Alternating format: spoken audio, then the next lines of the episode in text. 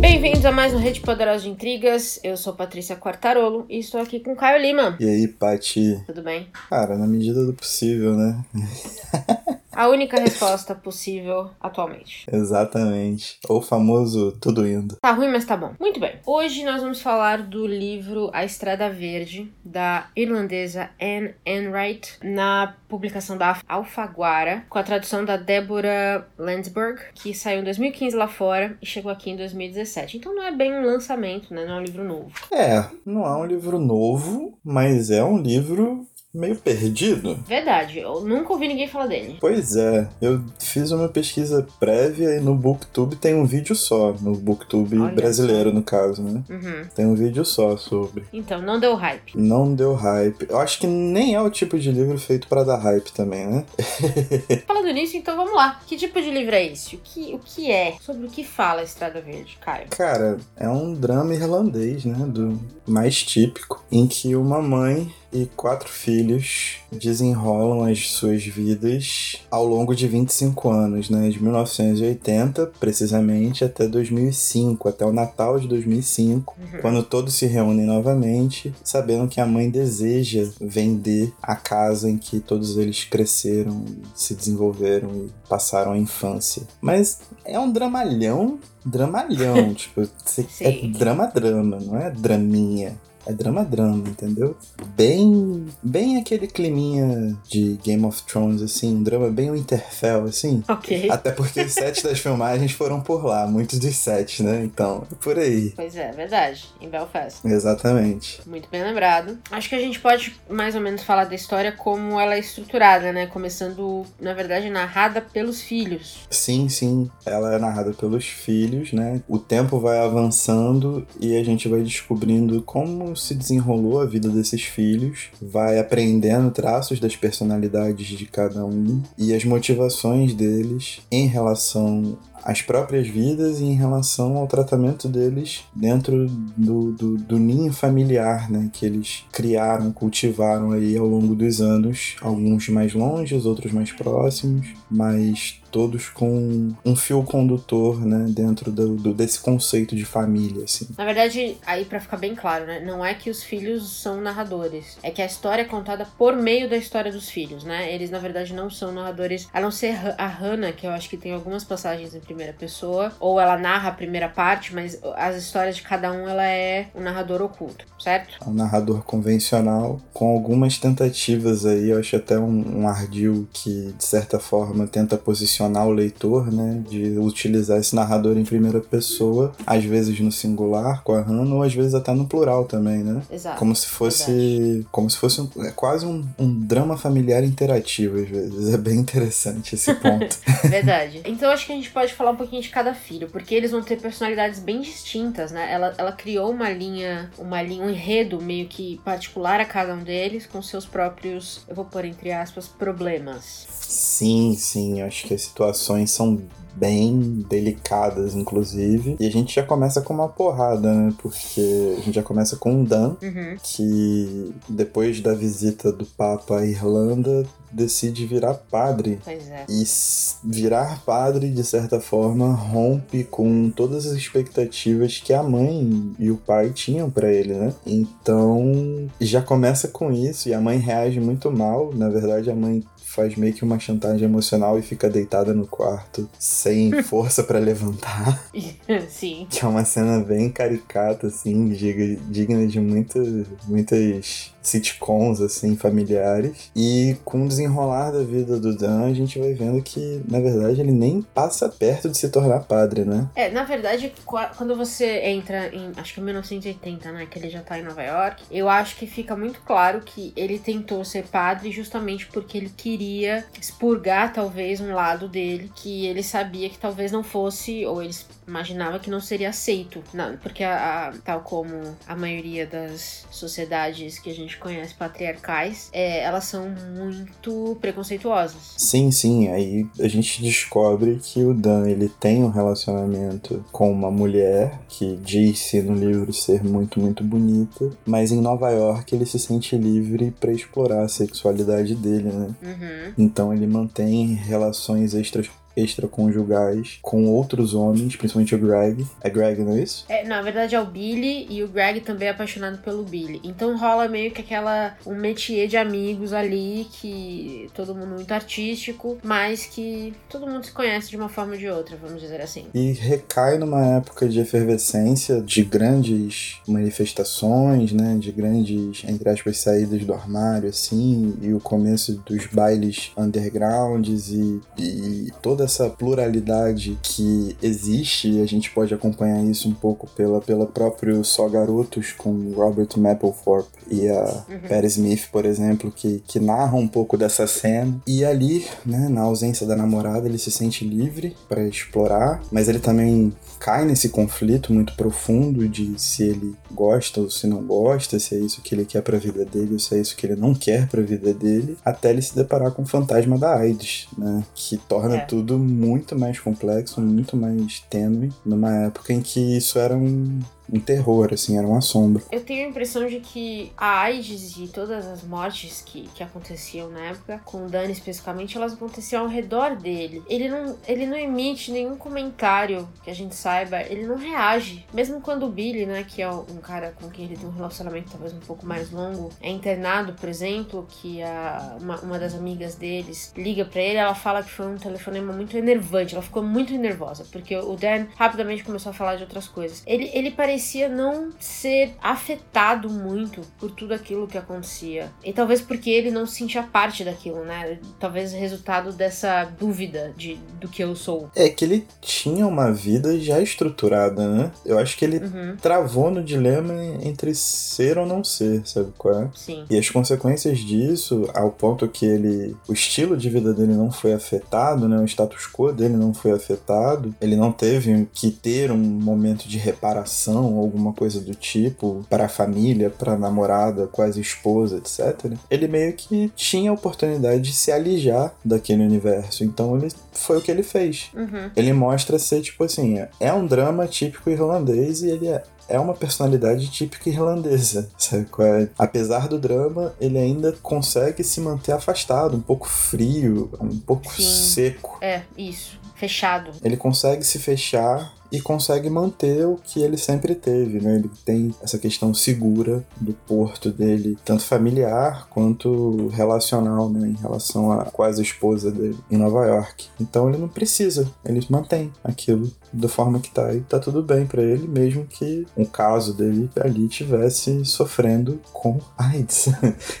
Pois é, pesado. muito pesado, é uma parada muito bizarra, mas A história do Dan se passa em 91, aí a gente dá um salto de seis anos, e aí entra num capítulo narrado pela Constance, que é a irmã dele. E ela enfrenta um outro tipo de drama. É um drama muito mais é, pessoal. A Constance já é mãe, já tem três filhos, tem um casamento aparentemente estável, e a gente encontra ela no hospital, indo fazer um exame. Uma observação que eu tenho pra fazer é que aquele texto que você me mandou de um jornal irlandês fala que quem é irlandês reconhece um típico hospital irlandês, né?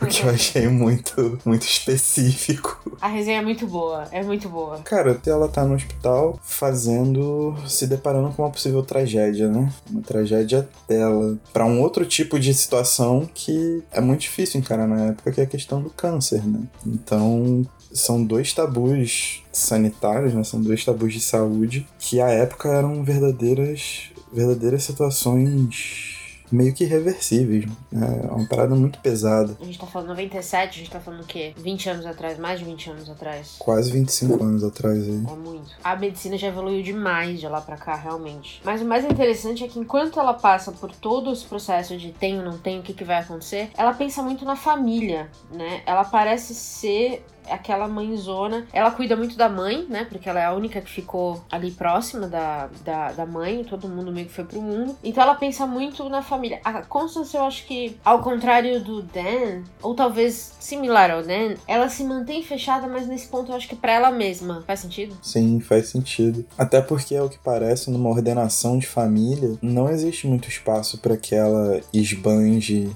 né, ou que ela dê ela entregue os problemas dela, né, cara? Ela fica muito limitada. É verdade. É um livro tipicamente irlandês, um irlandês raiz mesmo, né?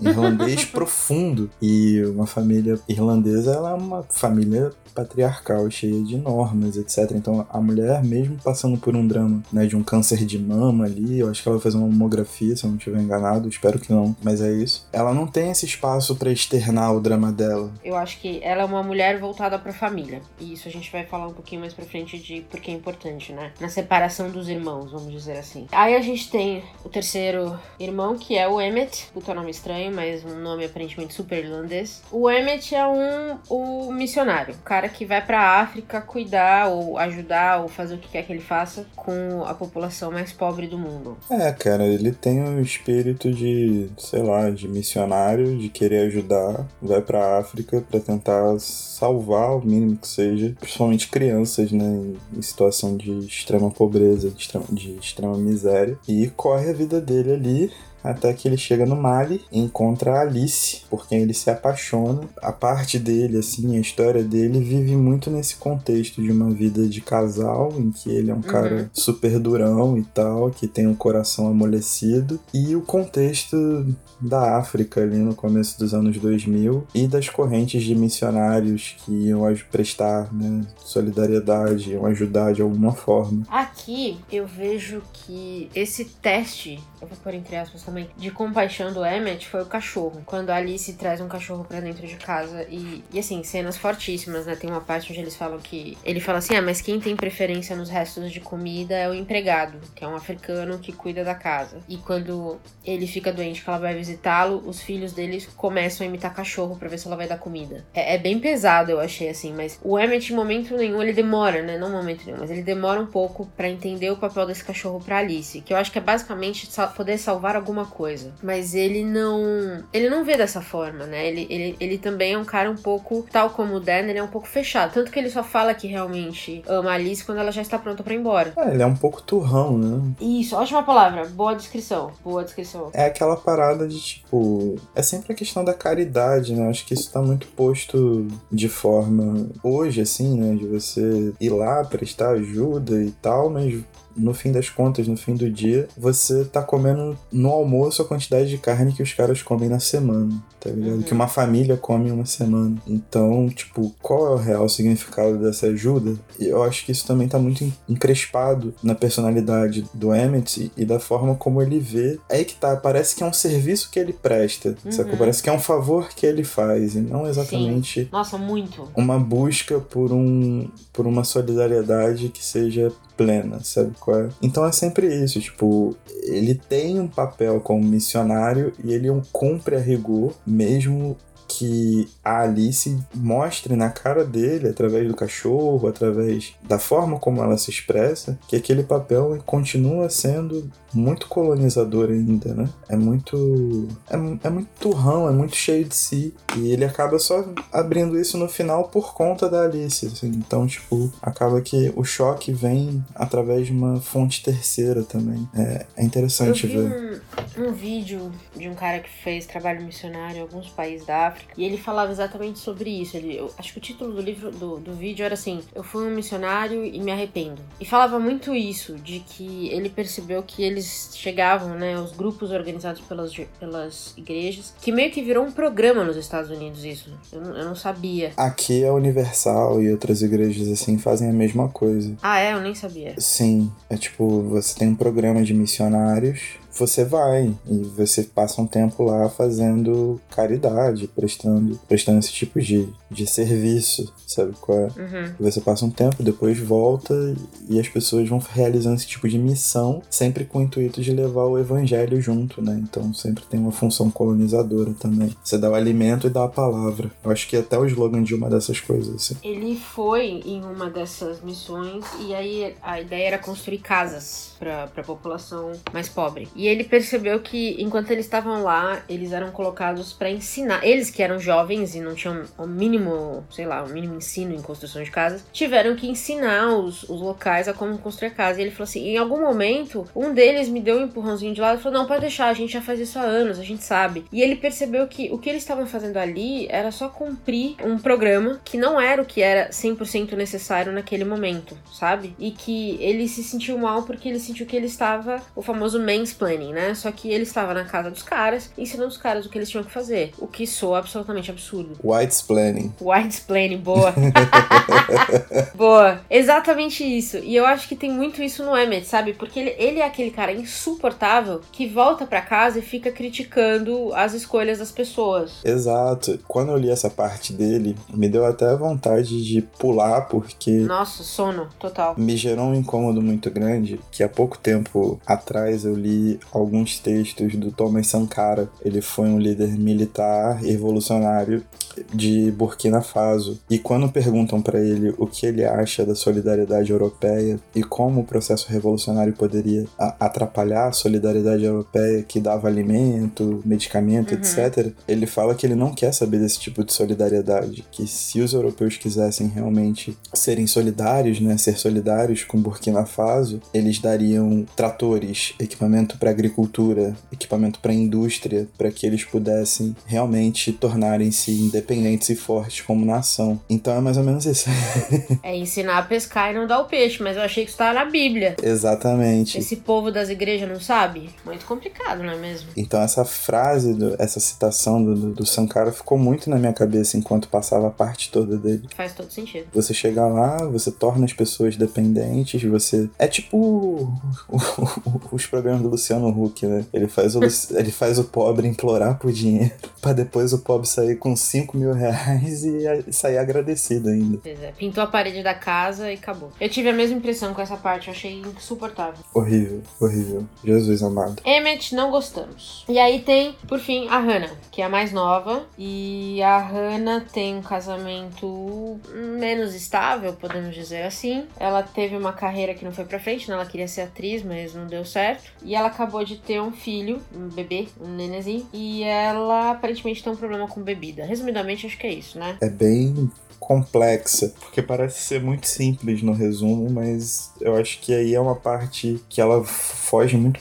foge, não, né? Ela se volta muito pro interior, assim. E essa vida cotidiana que parece uma vida comezinha, uhum. mas que a gente vai vendo certas fraturas, certas saudades também. E isso vai criando uma certa potência e vai se desenvolvendo. Eu achei essa parte. Acho que talvez foi a parte mais psicologicamente bem construída do livro, na verdade, para mim. É, porque eu acho que a Hannah, por ser irmã mais nova, talvez a que menos tinha voz, ela é muito. Ela é muito pra dentro mesmo. E eu acho que a construção construção que a autora fez de aos poucos ir contando pra gente o que tava acontecendo, porque no começo você não tinha certeza se ela só escorregou, se ela bateu a cabeça quando ela caiu, se ela tinha bebido ou não, que garrafa, sabe? Ela foi construindo aos poucos de uma forma que eu achei tão bem feito. Eu gostei demais do capítulo da Hannah, na verdade, porque eu achei assim que você sentia um pouco do que ela sentia, a confusão que ela sentia, é, principalmente naquele primeiro momento quando nós somos apresentados a elas, que é quando ela tá, quando ela acabou de cair no chão e bateu a cabeça e abriu a cabeça, basicamente basicamente. Eu, eu acho que isso foi muito bem feito, a construção da, da, dessa cabeça que tá sempre girando, sempre girando, sempre girando, sabe? E nunca chega a lugar nenhum, vamos dizer assim. Ela tá se encontrando ainda, né? Só que o problema é que o alcoolismo não, de, não permite que ela se encontre. O alcoolismo é, o, é,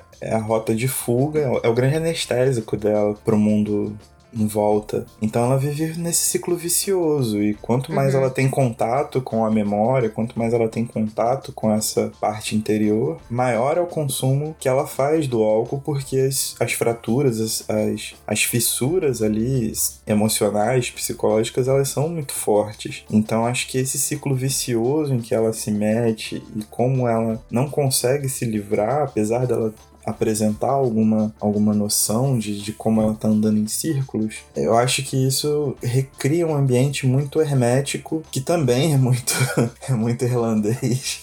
Exato. E, cara, é uma viagem, mas eu acho que foi a melhor parte dela e curiosamente, a parte que ela menos fez recursos, menos usou recursos de, de, de dar um, sei lá, tipo, um, sabe um choque narrativo? Uhum. Quando você vem com um paragrafão, aí você mete o parágrafo de uma linha só. Assim, ele não soube o que fazer. E aí É começa verdade. outra parte da história. Tipo, foi o, o único, a única parte que ela não utilizou disso e foi a melhor parte possível, assim. Ficou muito bem escrito, sinceramente. Concordo.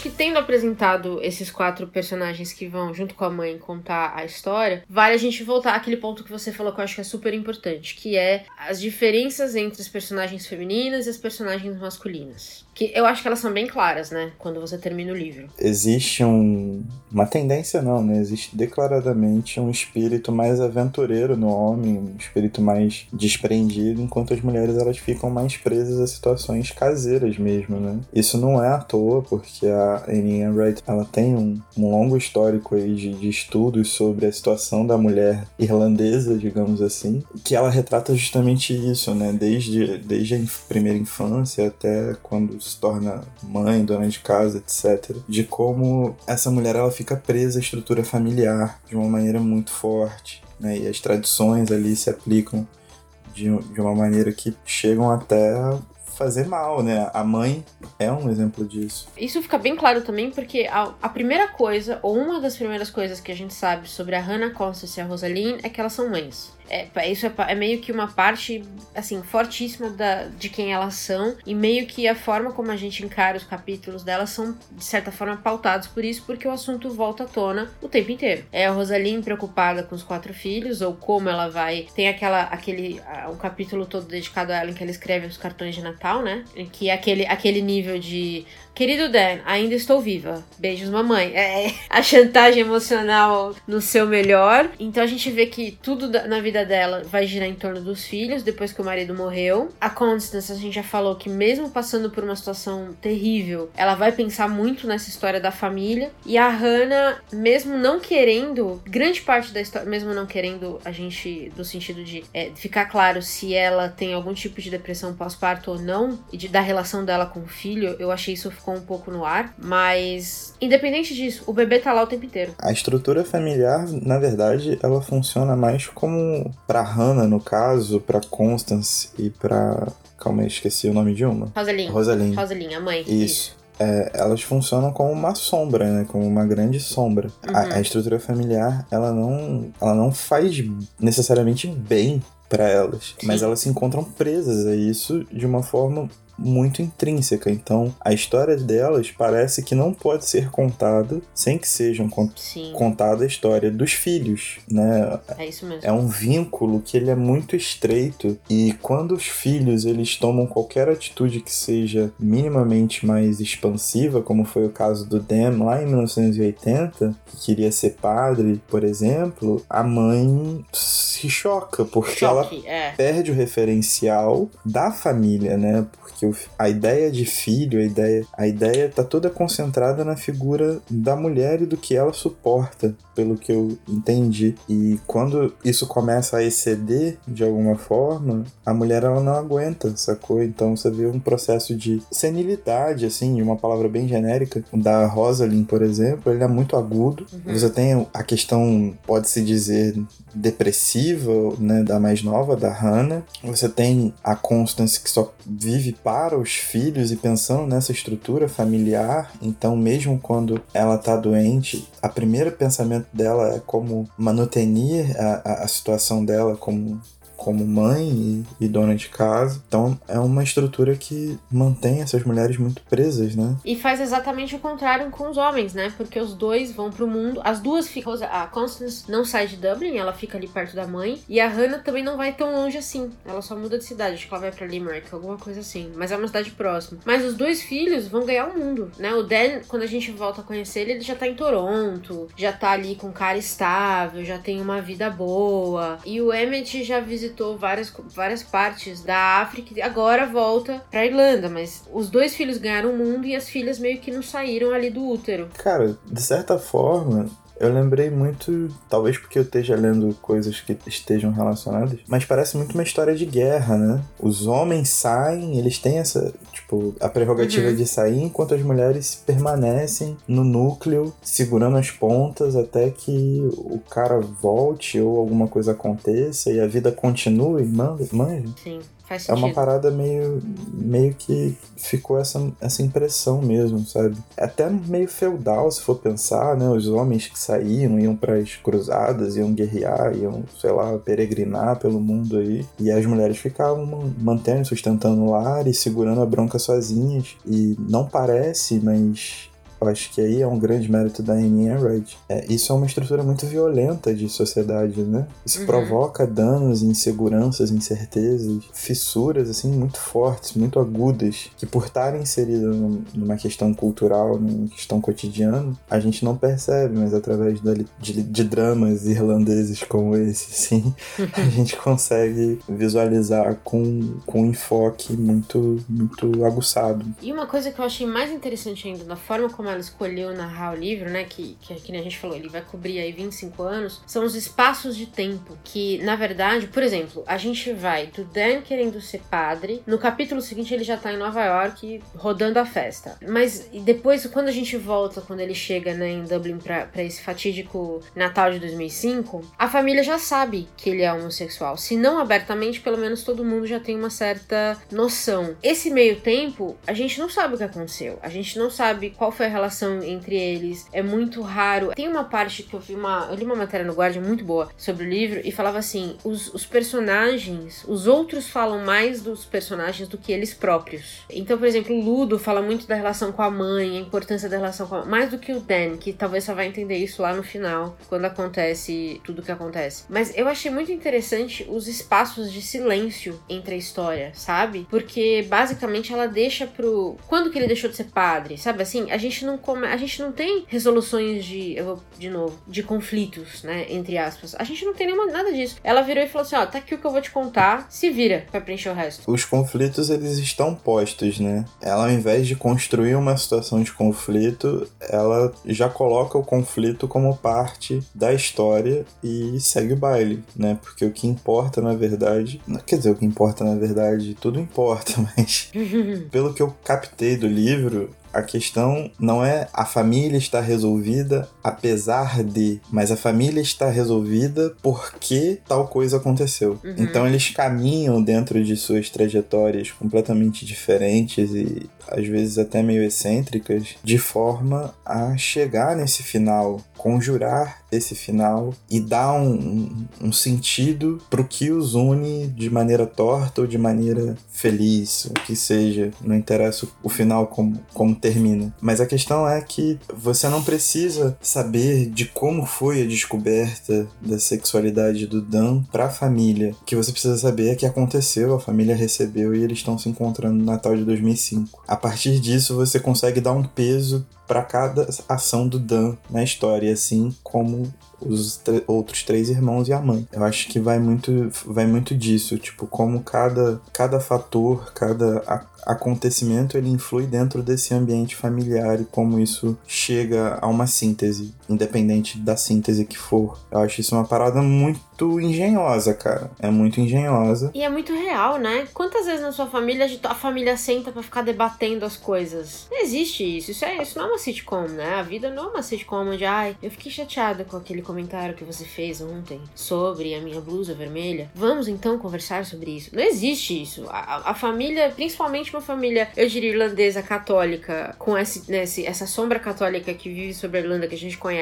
de você trancar muita coisa dentro de você mesmo, como a gente vê que os personagens fazem, não existe isso. A resolução do conflito não é sentar na mesa e pôr tudo pra fora, é seguir a vida da melhor maneira possível. É, se existir melhor maneira também, né? Eu acho que é, Verdade. é essa, é essa condicional que, que acaba fazendo com que o motivo ou o momento exato em que o Dan descobre, né, ou se, se joga no mundo e, e, deixa fruir a sexualidade dele de maneira mais livre, isso só importa pro Dan. Exato, é verdade. A síntese da família é que é que ele tá lá com os outros três irmãos, com a mãe e como eles vão se resolver naquele meio, como eles vão lidar. Eu acho que tem uma parte muito importante e talvez isso é, isso é tipicamente é, britânico ali, da, da região toda, irlandês britânico. Eu acho que o Years and Years ele faz muito isso também, né? Faz muito isso, aliás, ótima recomendação, é verdade. Não existe muito esse mito de origem. As pessoas são o que são e o que acontece no meio da família é o que importa. Você não precisa ficar explicando como a pessoa lida daquela maneira, sabe qual é? Inclusive, inclusive a estrutura de Years and Years é muito próxima de A Estrada Verde, se você parar para pensar, né? É uma mãe com quatro filhos. E eu pulando anos e anos e anos, é verdade, nossa. É muito parecida boa, a estrutura narrativa, eu pensei nisso agora agora, inclusive. Muito, verdade. Mas talvez seja uma coisa tipicamente irlandesa. Britânica, é. Faz sentido, faz sentido. E eu vi, é, ela usa, assim, no, no, livro, a gente vê os clichês irlandeses, né? Que ela, ela põe os clichêzinhos lá, o, o, filho que quer ser padre, um alcoólatra, todos eles são da fazenda. Que eu acho que é a parte mais divertida. Que é quando perguntam pro Dan na América, ai, você vem de uma fazenda? E, e, aí ele pensa, puta merda, eu não acredito que eu vou ter que confirmar isso. Mas sim, eu venho de uma fazenda. E eu vi no. O Guardian falou isso também, eu achei incrível. Que era assim, ela cria um checklist pro público americano. E eu acho que é um senso de humor muito sutil da autora em vários momentos, mas esse, o uso desses clichês para mim eu achei divertidíssimo, na verdade. Só faltou um leprechaun, manja? O duende de, de, do, daquele chapeuzinho verde. Só. E alguém tomar uma Guinness. Fora isso, acho que a maioria dos clichês que a gente demonstra, assim, o que a gente vê dos irlandeses estão aqui. Mas ela trabalha de uma forma muito diferente, eles. Ou seja, aquela amiga, a festeira que bebe o tempo inteiro, na verdade é uma cólatra. O cara que queria ser padre, na verdade ele tava escondendo uma, uma dúvida constante sobre a própria sexualidade, sabe? Ela pega esses clichês e dá uma revertida na cabeça. É, eu acho justo a forma como ela faz, eu acho engenhoso, acho ela usa todos esses estereótipos possíveis de uma maneira inversa, sabe qual é? Uhum. Dá, um, dá uma invertida no jogo e se coloca como uma grande escritora irlandesa, assim, eu achei que isso, ela foi bem ousada, ela quis ser bem ousada e, e trabalhou o romance com, com bastante afinco, com bastante esmero. É um bom romance. Concordo, é um bom romance. Eu, eu recomendo, inclusive, porque é uma leitura rápida Acho que a gente lê rápido, acho que você se envolve e, e no fim você descobre uma autora que eu gostaria de, de conhecer mais eu, eu vou procurar mais coisas dela. O que para mim é sempre a melhor sensação do mundo. Quando você lê um autor que você não esperava nada, porque a gente também pegou o que falou, né, no começo. Não teve hype, não teve muita gente falando do livro. Então a gente meio que escolheu, assim, as cegas e tô muito feliz com a escolha. Acho que foi uma boa leitura, gostei de ter lido e quero conhecer mais dela. Eu achei um bom romance. Eu não sou muito dado a, a romances ou escritores dessa parte bretã do mundo. É uma implicância natural minha.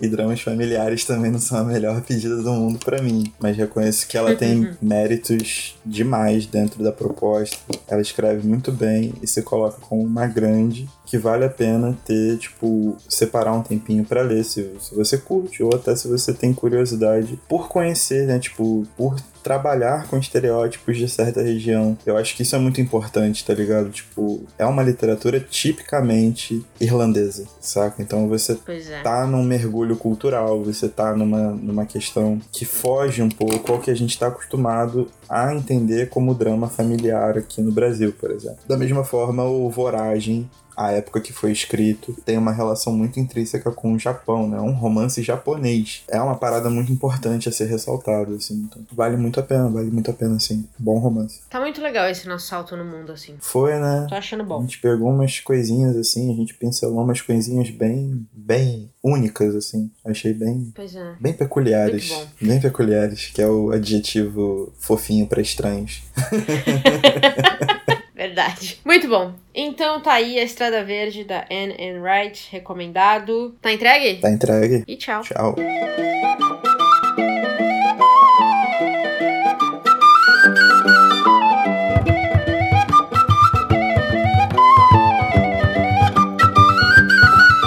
There's a county map to go in the wall of her. Let's stick in the shinty bowl, the brick, the brack, the crack, and all. Let's call it an Irish pub. Hey! Caffrey's hot, Kilkenny, a pub, the Guinness, in the cabbage crap. The I don't wanna be paddy trap. We'll call it an Irish pub. While I'll be fucked to swear upon the holy book, the only crack you'll get is a slap in the ear. Well, I'll be fucked, off and burst your filthy mug if you draw one more shot, fucking me beer.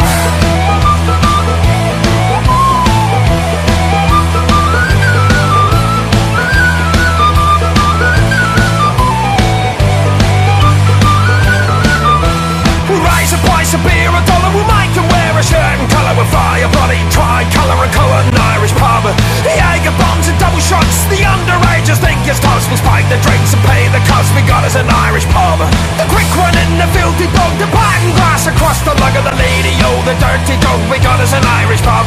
It's over to me. And over to you? We'll skip along the avenue. And who the hell is running through? We got us an Irish pub. Quiet up to swear upon the holy book, the only crack you get is a slap in the ear. Well, all big folk to and burst your filthy mug if you draw one more shamrock in me beer.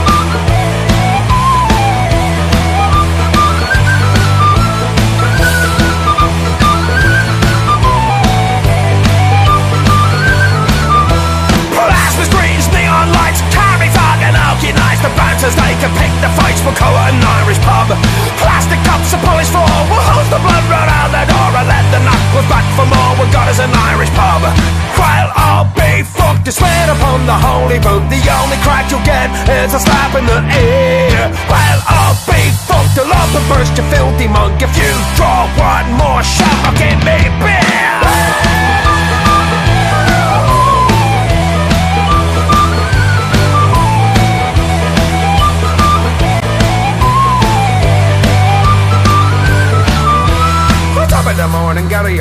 Kiss me, I'm Irish. Molly Malone, a bounce, a slant, a pug, my only got is an Irish pub.